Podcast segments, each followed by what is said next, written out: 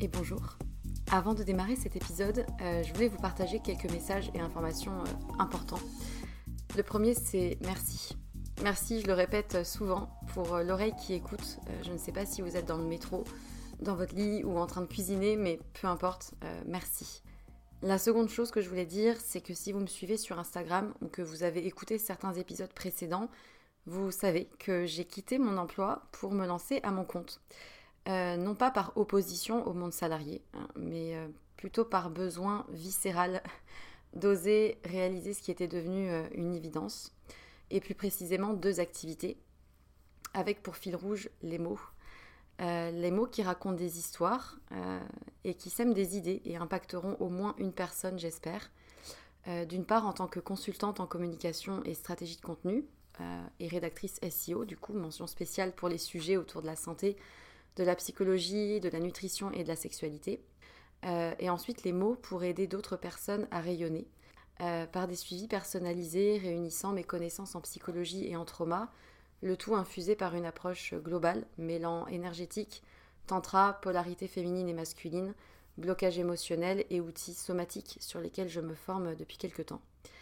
Et en vue de cette activité-là, j'ai créé un compte Instagram dédié et un nouveau podcast, Les mots c'est bien beau, aux côtés de Pierre Kessial. Et je serai infiniment reconnaissante si vous prenez deux minutes de votre temps pour répondre à un court sondage euh, qui m'aidera justement à m'aligner aux besoins et challenges d'un maximum de personnes et qui vous concerne peut-être dans votre vie personnelle pour proposer justement euh, des accompagnements réellement efficaces. Donc euh, vous avez les liens de l'autre compte Instagram et du sondage dans la description de l'émission. Donc merci infiniment si vous prenez ces deux petites minutes pour, pour y répondre. Et pour terminer ce message, j'aimerais juste euh, vous dire une phrase qui, euh, qui réunit un peu tout, toute l'idée et tout ce qui m'anime. Euh, raconter une histoire, c'est surtout raconter celle de quelqu'un qui a besoin de l'entendre et qui sera galvanisé par l'énergie perçue à travers ces mots-là. Voilà, je crois que c'est un, bon résumé du fil rouge de ce vers quoi je vais et ce qui m'anime. C'est tout pour moi et du coup, bonne écoute.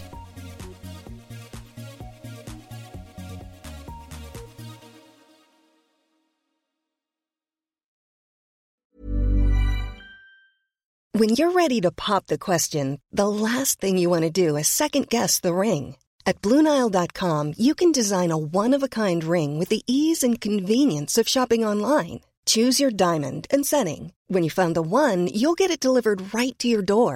Go to Bluenile.com and use promo code LISTEN to get $50 off your purchase of $500 or more. That's code LISTEN at Bluenile.com for $50 off your purchase. Bluenile.com code LISTEN.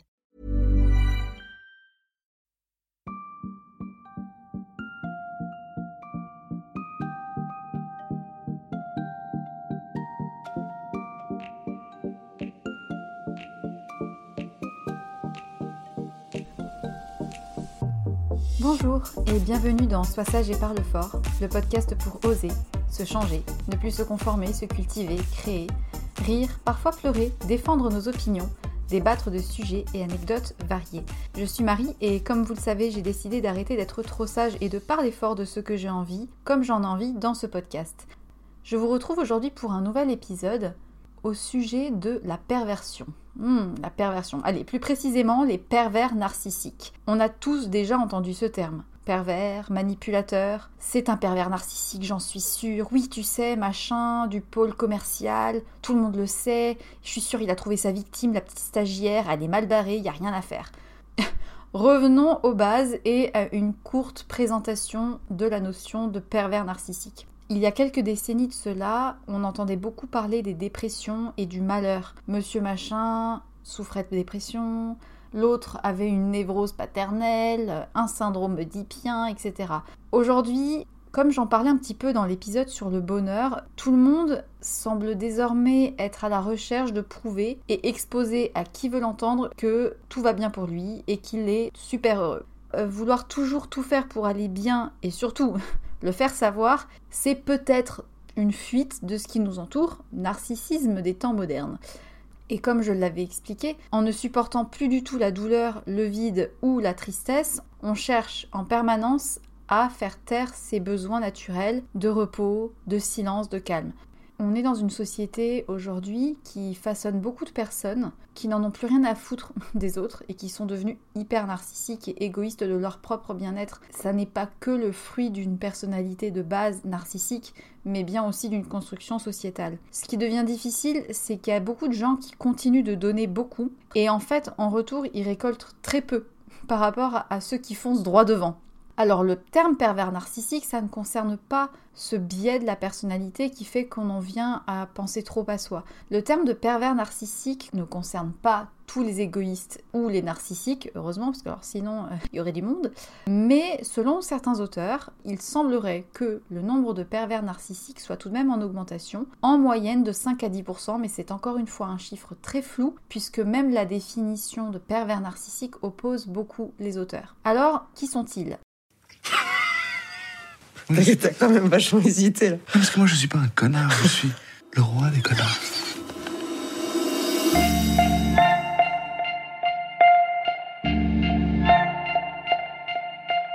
Tu me reconnais? L'important c'est les visages. Tu te rappelles de moi Ouais ce sont des maîtres dans l'art de la manipulation des sentiments d'autrui. Ils sont capables de commettre des délits prémédités en l'assumant totalement intérieurement. Enfin, ils n'ont aucun problème avec ça. Alors, qu'est-ce que c'est un pervers narcissique? Déjà, c'est un séducteur. Je peux te laisser mon portable? Oui, si tu veux. Bah tiens. Concrètement, il cherche à faire du mal à sa victime. Et il n'arrive absolument pas à concevoir qu'il y a du mal en lui. Il transfère toute la faute sur l'autre et il fait croire à l'autre que ses mots sont des choix complètement libres, alors qu'en fait, ils sont complètement influencés par sa propre perversité. Et ça, il en a même pas conscience. Je peux m'occuper d'elle. Je préfère vivre comme ça que comme ça. Ça s'appelle un électrocardiogramme et tant que ça fait comme ça, c'est que t'es vivant. Je te connais pas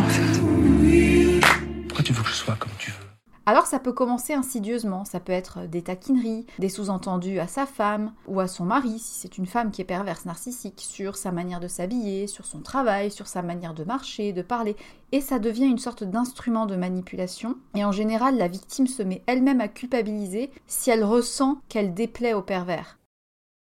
Marie, viens un peu s'il te plaît C'est quoi cette histoire? T'as invité Géraldine. Et tu sais bien que je peux pas la voir. Oui, mais c'est ma copine. Tu vas pas me faire ça ce soir, hein C'est quoi le plus important? Géraldine, c'est important pour moi. Bah pas pour moi. Écoute Marie, on a déjà invité Catherine, c'est déjà très bien, ok? Géraldine, elle vient pas. On s'en fout de Géraldine Hé, mon amour La première définition de pervers narcissique date de 86 et a été posée par Paul-Claude Racamier et il disait le mouvement pervers narcissique se définit essentiellement comme une façon organisée de se défendre de toute douleur et contradiction interne et de les expulser pour les faire couver ailleurs tout en se survalorisant, tout cela aux dépens d'autrui. Ensuite, il y a d'autres auteurs qui sont venus un peu compléter la notion en incluant notamment des termes genre euh, harcèlement moral, sociopathe, euh, etc. Alors comment est-ce qu'on peut le reconnaître sans se tromper et inclure des personnes qui sont juste méchantes? Parce qu'il y en a beaucoup des gens méchants et des mauvaises personnes, ça ne fait pas forcément d'eux des pervers. Pour bien l'identifier, son moteur essentiel, c'est la perversion. C'est-à-dire qu'il ne s'intéresse qu'à lui et répète des rapports de sadisme en permanence. C'est quelqu'un qui n'est pas capable de ressentir de la bienveillance pour autrui. Déjà, la séduction. C'est quelqu'un qui est très flatteur, qui sait exactement quoi dire, comment et à qui. En fait, les mots qu'il prononce ont la faculté d'impacter immédiatement le destinataire. C'est quelqu'un qui semble très poli, qui semble raffiné, qui a des bonnes manières, qui a une voix qui hypnotise, il semble à l'écoute. Un deuxième élément, ça serait la haine, c'est-à-dire qu'il a ce besoin profond de haïr quelqu'un pour exister. Il aime la haine, c'est un de ses autres moteurs. S'il n'arrive pas à obtenir le bonheur qu'il voit chez l'autre, il se met à détester cette personne. Il va détruire toutes les relations qu'il entretient avec des gens et il se trouve incapable d'amour et de bienveillance. Il détruit l'autre en faisant croire que c'est l'autre qui est responsable de tout, même quand c'est le pervers lui-même qui a tout mené. C'est-à-dire qu'il n'a pas conscience de sa folie. Ensuite, un troisième élément, c'est le sadisme. C'est-à-dire que son plaisir réside dans le fait de voir l'autre aller mal. Il perçoit en fait les autres comme des instruments qu'il aime humilier. Alors il va les utiliser pour combler en fait son propre vide. Toute sa construction se fonde sur la destruction de l'autre. Ce sont des gens qui fuient la solitude et aussi les personnes qu'il n'arrive pas à soumettre. C'est-à-dire que s'il sent qu'il y a quelqu'un envers qui il ne peut pas avoir de pouvoir, il va le fuir parce que ça ne lui apportera pas de, plaisir. Si quelqu'un par contre a un projet qui lui apparaît comme supérieur à sa propre réussite à lui, il va tout faire pour se l'accaparer. Parce qu'il supporte pas en fait que l'autre réussisse mieux que lui. Alors par exemple, il peut s'arranger au travail pour séduire la personne qui est haut placée. Il peut essayer de nouer les bons contacts dans son entreprise pour pouvoir monter en grade plus vite que son collègue. Dans sa façon d'être, la réciprocité et l'échange n'existent même pas. Il domine et neutralise entièrement. Point. C'est voilà. il s'en fout de l'autre. La vie n'est pas juste, tu vois. Moi, hélas, je ne serai jamais roi.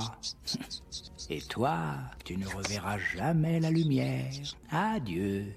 Ta mère ne t'a jamais dit de ne pas jouer avec la nourriture alors, il y aurait apparemment, selon pas mal d'auteurs, un schéma commun à tous les pervers narcissiques qui serait il apprivoise l'autre, ensuite il le soumet, et ensuite, une fois que l'autre est bien dépendant, il le détruit. Bim bam boum. Donc dès que l'autre est soumis, il peut l'utiliser autant qu'il en a besoin, en alternant un coup un peu de séduction, un coup un peu de gentillesse, un peu de menace, un peu de froideur. Bref, il fait ça à sa sauce et l'autre est souvent complètement pris dans un état de soumission. Et il y a beaucoup de personnes qui sont victimes de pervers narcissiques et qui mettent des années à le réaliser et à prendre conscience de situation. On retrouve parfois des situations de couple qui sont ensemble depuis, je sais pas, 20 ans, et la femme se rend compte peut-être, ou l'homme d'ailleurs, se rend compte au bout de plusieurs années dans quel état de détresse il se retrouve à cause de leur conjoint et d'ailleurs, toutes les personnes qui tentent de lui opposer sa perversion ou qui tentent de le faire changer seront immédiatement les personnes à abattre du point de vue du pervers. Hein. On a déjà vu des cas de pervers narcissiques qui sont allés jusqu'à des actes criminels. C'est pour ça qu'il est important de ne pas inclure tout le monde.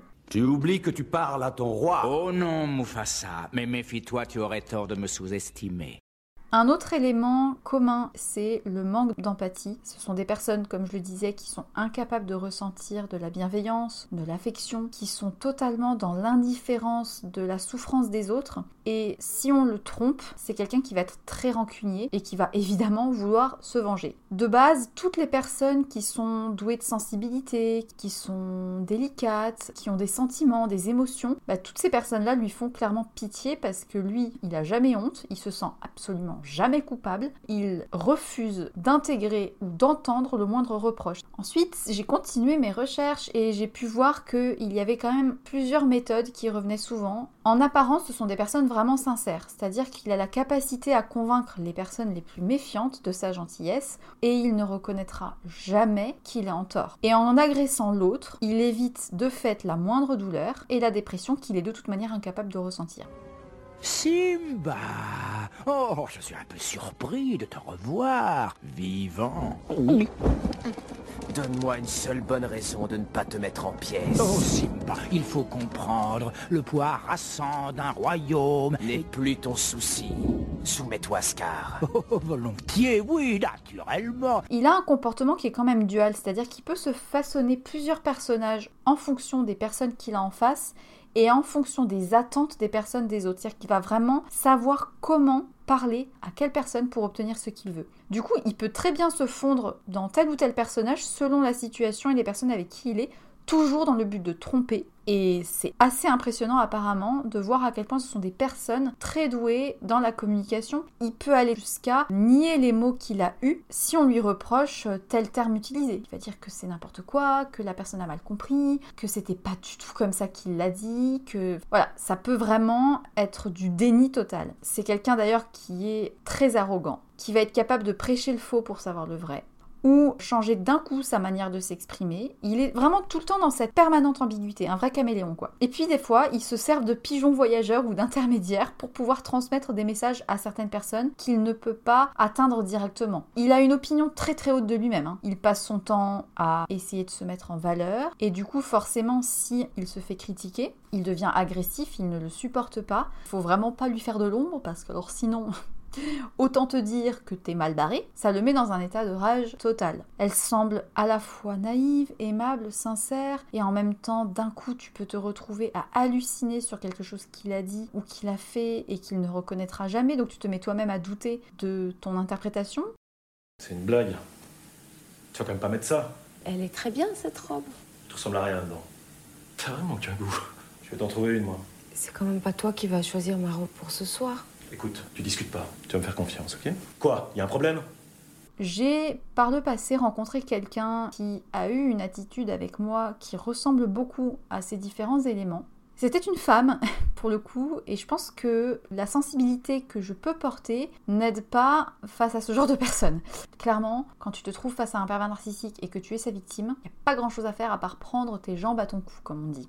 Pour en revenir sur son caractère, le pervers narcissique a une tendance à la paranoïa, et c'est pour ça que ça a souvent été confondu avec des personnes qui étaient des paranoïaques ou qui étaient des psychopathes, parce que son succès devient une addiction, c'est-à-dire que comme il finit par se faire beaucoup d'ennemis, il devient très très méfiant et d'autant plus dangereux puisque plus il est méfiant, plus il est vicieux. C'est quelqu'un qui est complètement malveillant et inadapté à la société et il est capable du pire, pouvant aller jusqu'à la violence, voire des crimes, et il peut totalement enfreindre la loi sans culpabiliser, juste pour obtenir le résultat souhaité. Et si après ça lui est reproché, euh, ben non, il n'est pas en tort, voyons, pas du tout. C'est même pas envisageable pour lui d'être en tort en fait. Maintenant qu'on sait tout ça, c'est bien beau de savoir euh, comment le reconnaître, mais comment il devient comme ça? Est-ce que ton enfant peut devenir pervers narcissique? Est-ce que ton conjoint, comment ça se fait qu'il est devenu comme ça Je veux dire, c'est pas euh, Amstramgram, la graine, bah toi tu seras pervers, toi tu le seras pas. Non.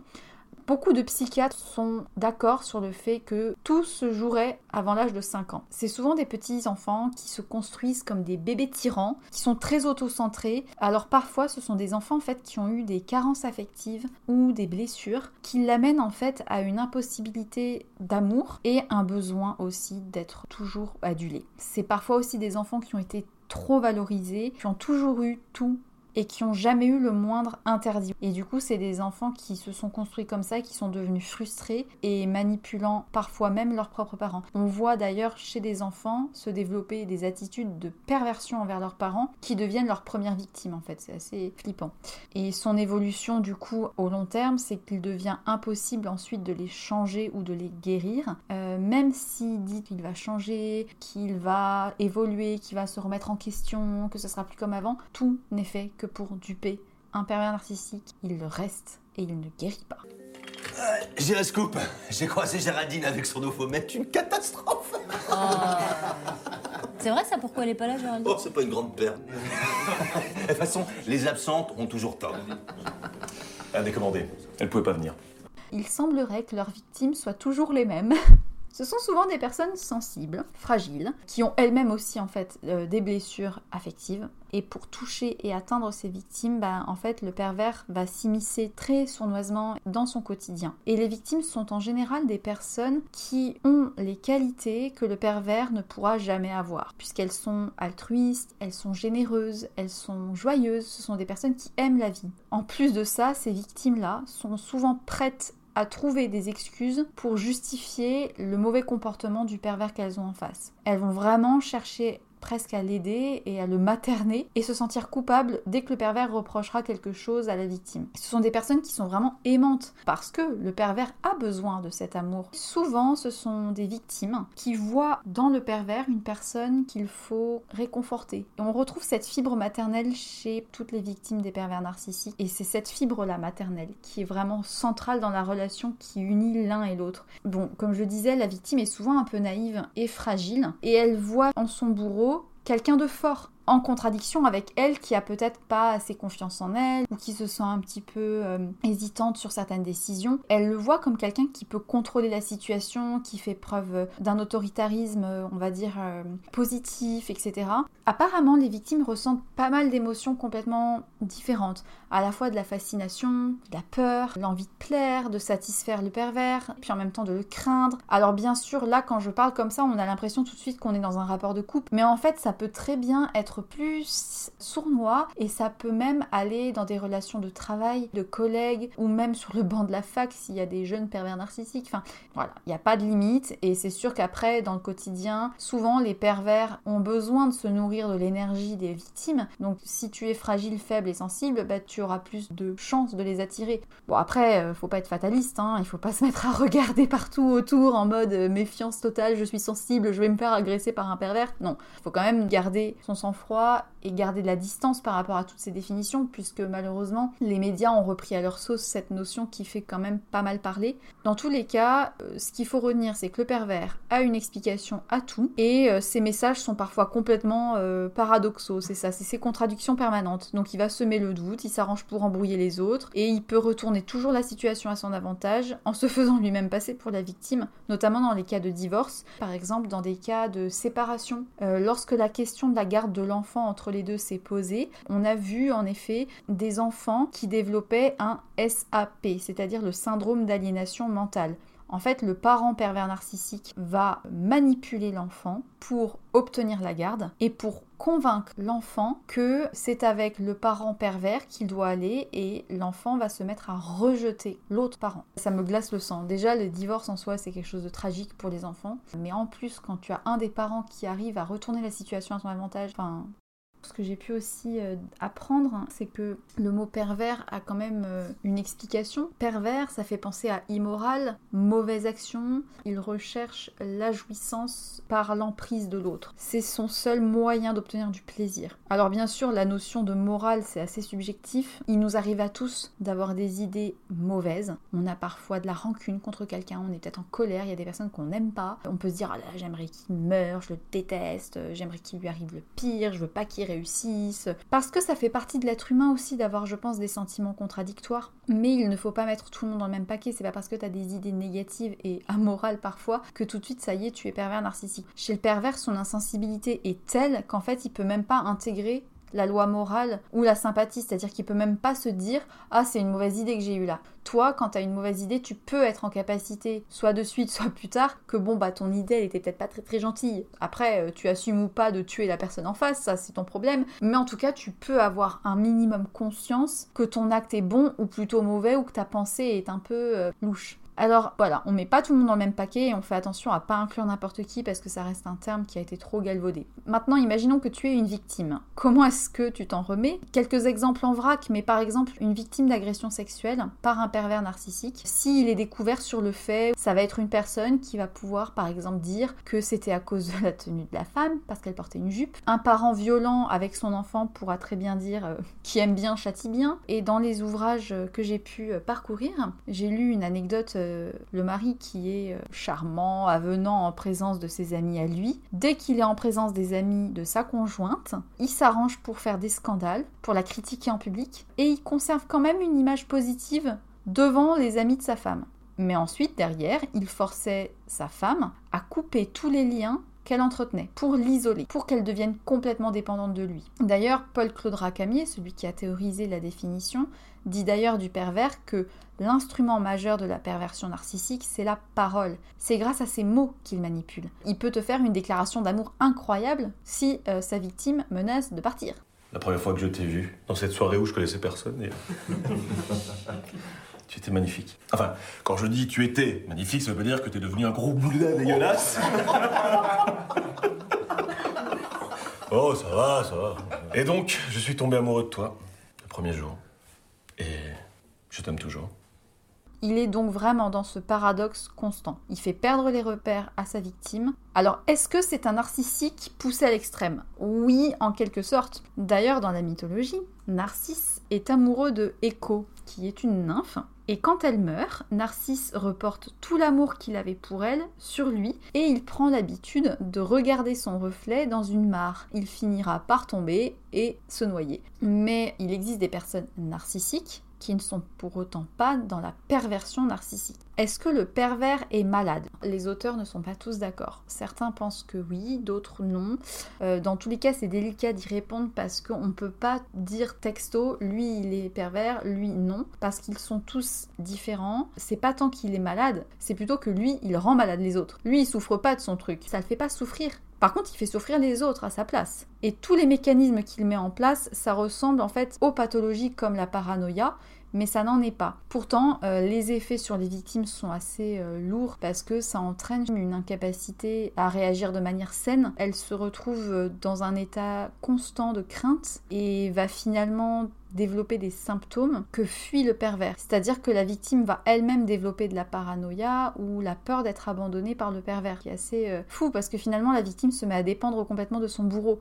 Apparemment, les victimes aussi présentent souvent des symptômes typiques des euh, traumatismes, comme par exemple les survivants de guerre ou d'accidents. L'autre chose qu'on peut observer, c'est que les défenses psychiques naturelles sont diminuées. En temps normal, on a tous des mécanismes naturels de défense qui sont appelés des par excitation. Ça permet au cerveau en fait de se prémunir des dangers externes et quand on rencontre un inconnu, naturellement, notre part excitation est là pour nous indiquer si ça sent bon ou si ça sent pas bon. C'est un mécanisme cérébral naturel qui en fait se révèle diminué à cause de la dévalorisation engendrée par les pervers. Donc si toi tu es victime d'un pervers narcissique, ton part excitation naturelle qui normalement est là pour te défendre s'avère complètement détruit. Et en détruisant ce mécanisme, ben, le pervers a encore plus de force et a encore plus de chances de rencontrer d'autres pervers après ne jamais rencontrer un pervers. Voilà la règle.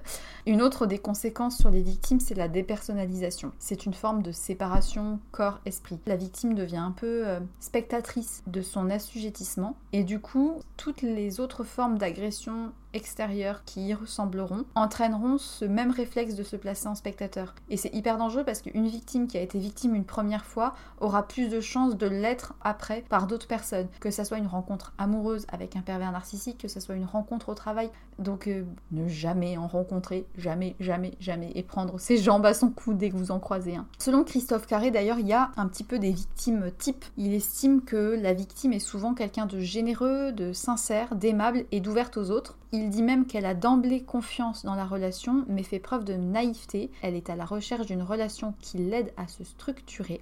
Elle est protectrice, aime, console, rassure, elle veut toujours faire plaisir et donner le meilleur d'elle-même et persiste dans son investissement affectif. Et on voit d'ailleurs chez les victimes des penchants masochistes, comme si quelque part ce sont des personnes qui recherchent l'humiliation.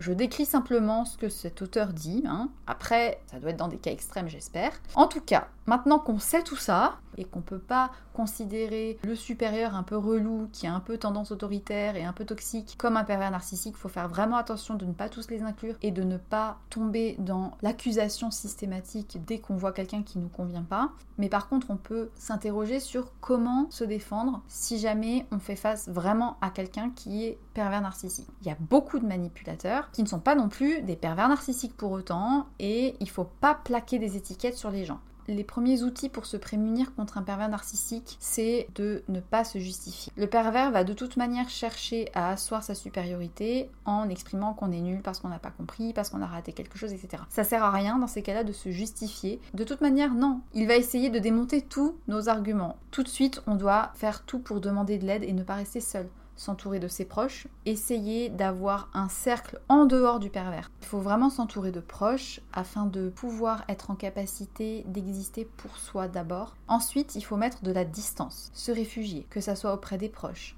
voire mieux, le quitter. Ensuite, il faut apprendre et oser haïr le pervers. Il y a une tendance chez les victimes à prendre en pitié le pervers. Au contraire, il est important d'assumer vis-à-vis de soi-même et de lui sa haine pour arriver à se détacher. Parce qu'en fait, les victimes, pour se détacher des pervers, doivent passer par une étape de deuil. C'est assez fou.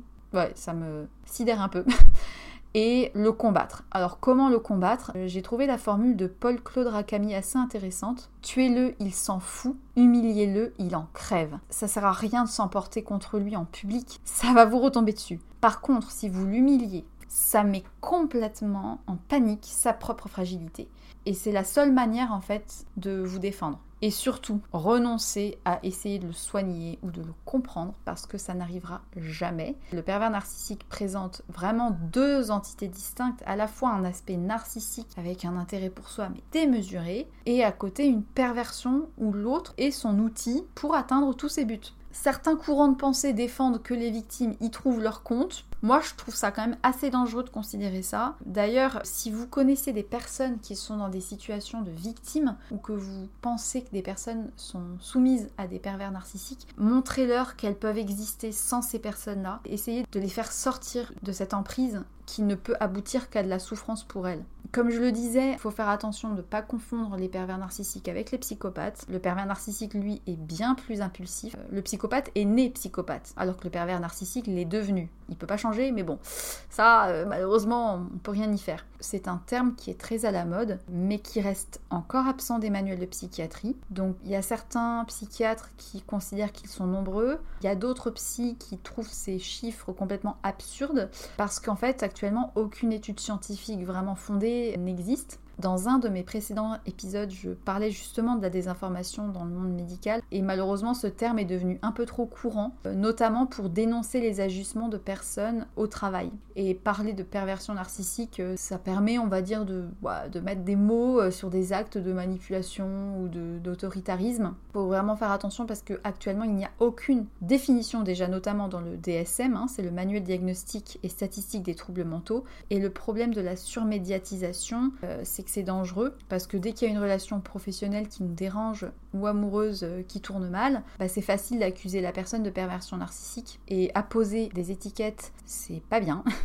Pour vous donner une deuxième et dernière définition de la perversion narcissique, je peux citer un psychiatre, Alberto Hege. Les pervers narcissiques n'ont de cesse de vouloir formater les autres, les conditionner en tant que leur objet. On les retrouve chez les gourous, les délinquants économiques, les escrocs, les meurtriers ou les délinquants sexuels. Écoute, mon petit secret, c'est moi qui ai tué Mufasa.